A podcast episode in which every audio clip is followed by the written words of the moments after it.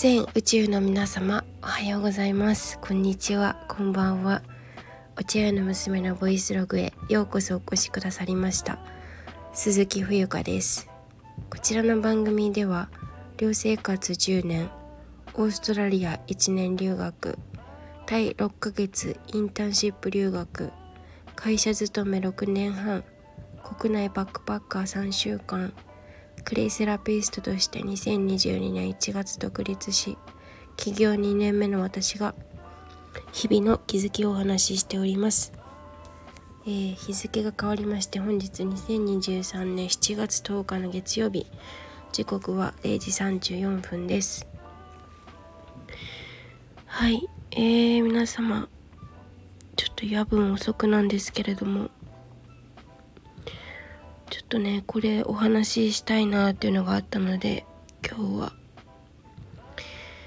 配信したいと思います。はい。ちょっと今お布団の中から配信です。まあ湿気がすごくて皆さん体調いかがですか？すごいですよね湿気が。暑くて寒くてよく分かりません。はい。お互い体調管理気をつけましょうね。ということで、えー、今日のお話は「生きる力を奪うのは」というテーマでお話をしていきます。はい。今日ねあのお店から歩いてこちら家に帰ってきたんですけどその時にすごいいろんなこと考えていてうーんなんかぼーっと歩いてる時とかぼーっとしている時に結構いろんなこうアイディアだったりが浮かんでくるんですけどなんか結局自分なんかみんなもそうだと思うんですけど人生って人生の醍醐味というか面白さって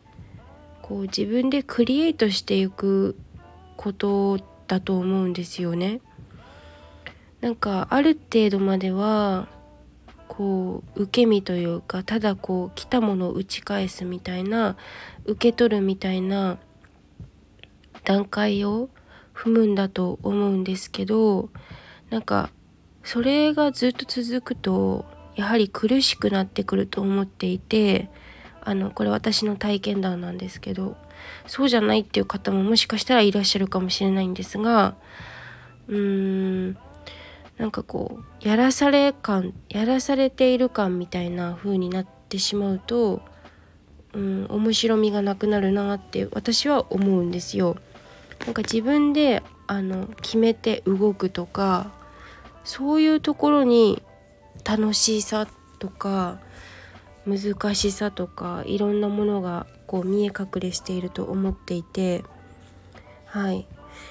でそういう意味で言うとまあ精神的な自立だったり経済的な自立もそうだし、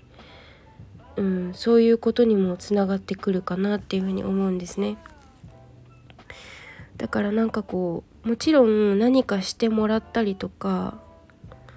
っていうことはあるじゃないですか。ね例えば家族で暮らしてる人だったらなんか家事とかやってもらったりとかすることだったりとかうん。でもなんか何かこうしてもらいすぎてしまうとその人自身のこう生きる力を奪っていくなっていうふうに思っていてだから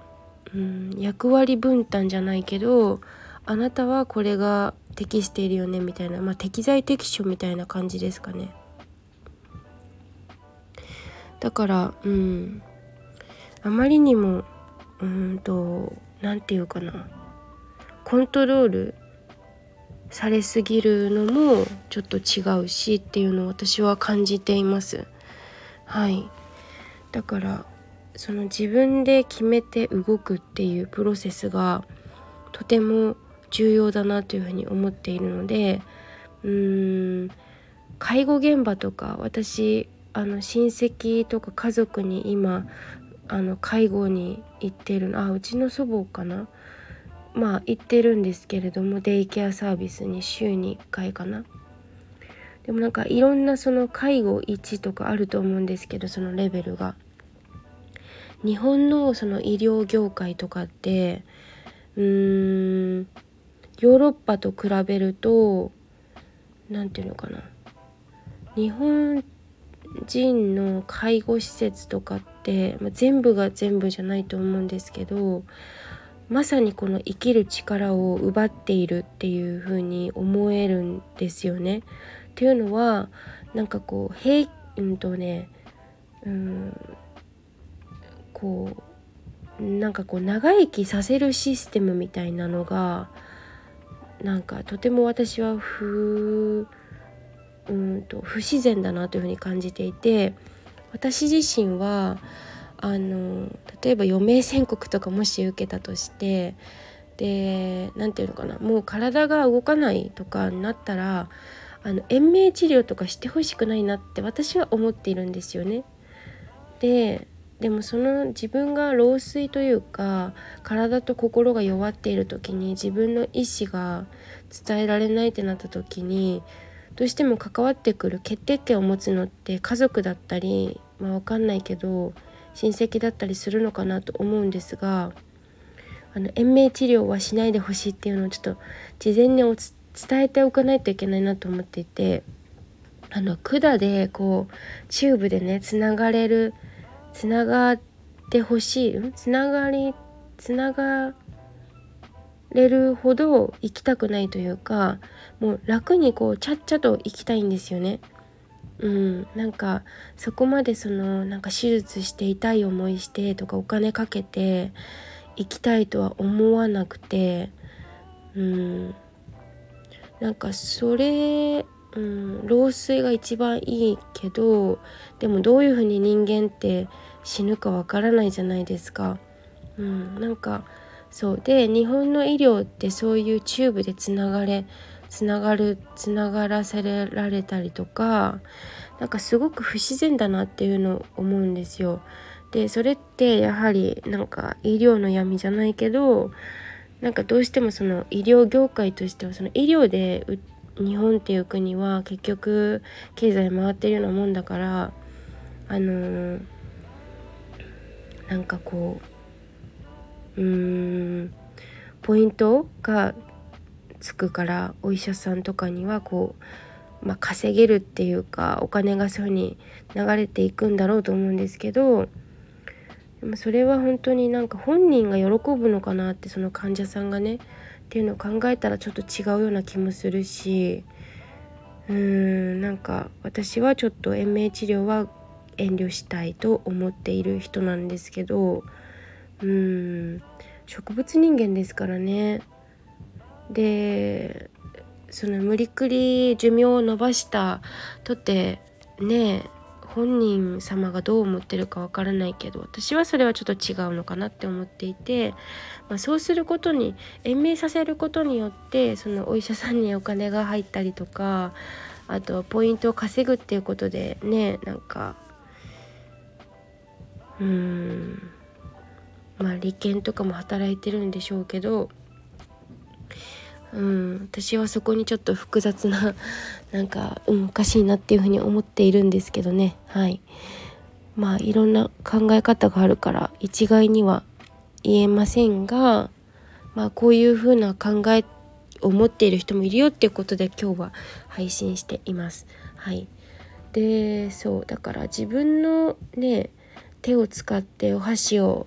うん、使うとか自分の足であの立ってお手洗いに行くとかでもとかもそうですごく単純なことがどんどんできなくなっていくんですよね。体が弱まっていく、まあ、年齢とかもあるでしょうし。そのあまりなんかこう手助けしても手助けしすぎてもいけないなと思うしかといって全然手伝わないのもちょっと違うんですけどその生きるねそういう力を奪うのは結局その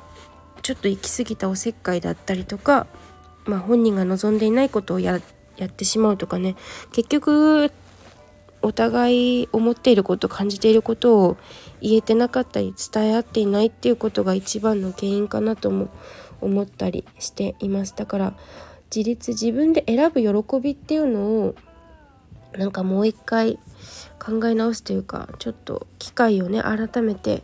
私自身にも同じことが言えるんですけどなんかうんもらいもらいっぱなしっていうよりも与えてる方が、うんまあ、与えるももらうも結局同じことだと思うんですけど、うん、なんかもらいすぎるとなんか私の場合はちょっとなんか申し訳なくなってくるというかなんかあんまり喜びを感じにくくなってくるんですよね。私の場合はなんかこう与え与えているというか別に上から目線とかじゃなくてこうなんかエネルギーを放出している時の方がなんか生きていて楽しいというかなんかそんな風に私は感じました。まあこれからわかんない。変わっていくかもしれませんけどはい。そんなところです。皆さんはうんどうお考えですか？なんか皆さんの死生観とかもしあれば教えてください。コメント欄でもレターでも。ということで最後までお聴きいただきありがとうございます。以上です。おやすみなさい。